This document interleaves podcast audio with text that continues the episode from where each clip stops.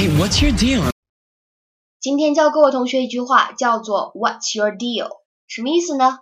你什么情况啊？What's your deal？那么它本来的意思呢，是有一点点类似于 What's the matter with you？你怎么了？但是呢，今天学的这句话 What's your deal？更加的随意一些。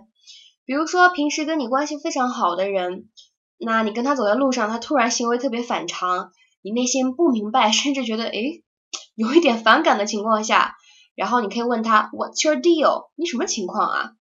那么在吸血鬼日记第一季第一集当中，Vicky 在假期呢和 Jeremy 关系特别特别的亲密，但是开学了以后呢，Vicky 就再也没有理过 Jeremy，所以呢，Jeremy 非常的生气着急，就问他 What's your deal？你什么问题啊？你要怎样啊？怎么回事啊？嗯，所以这个句子呢，应该是不能够用于不熟悉的人的，切记。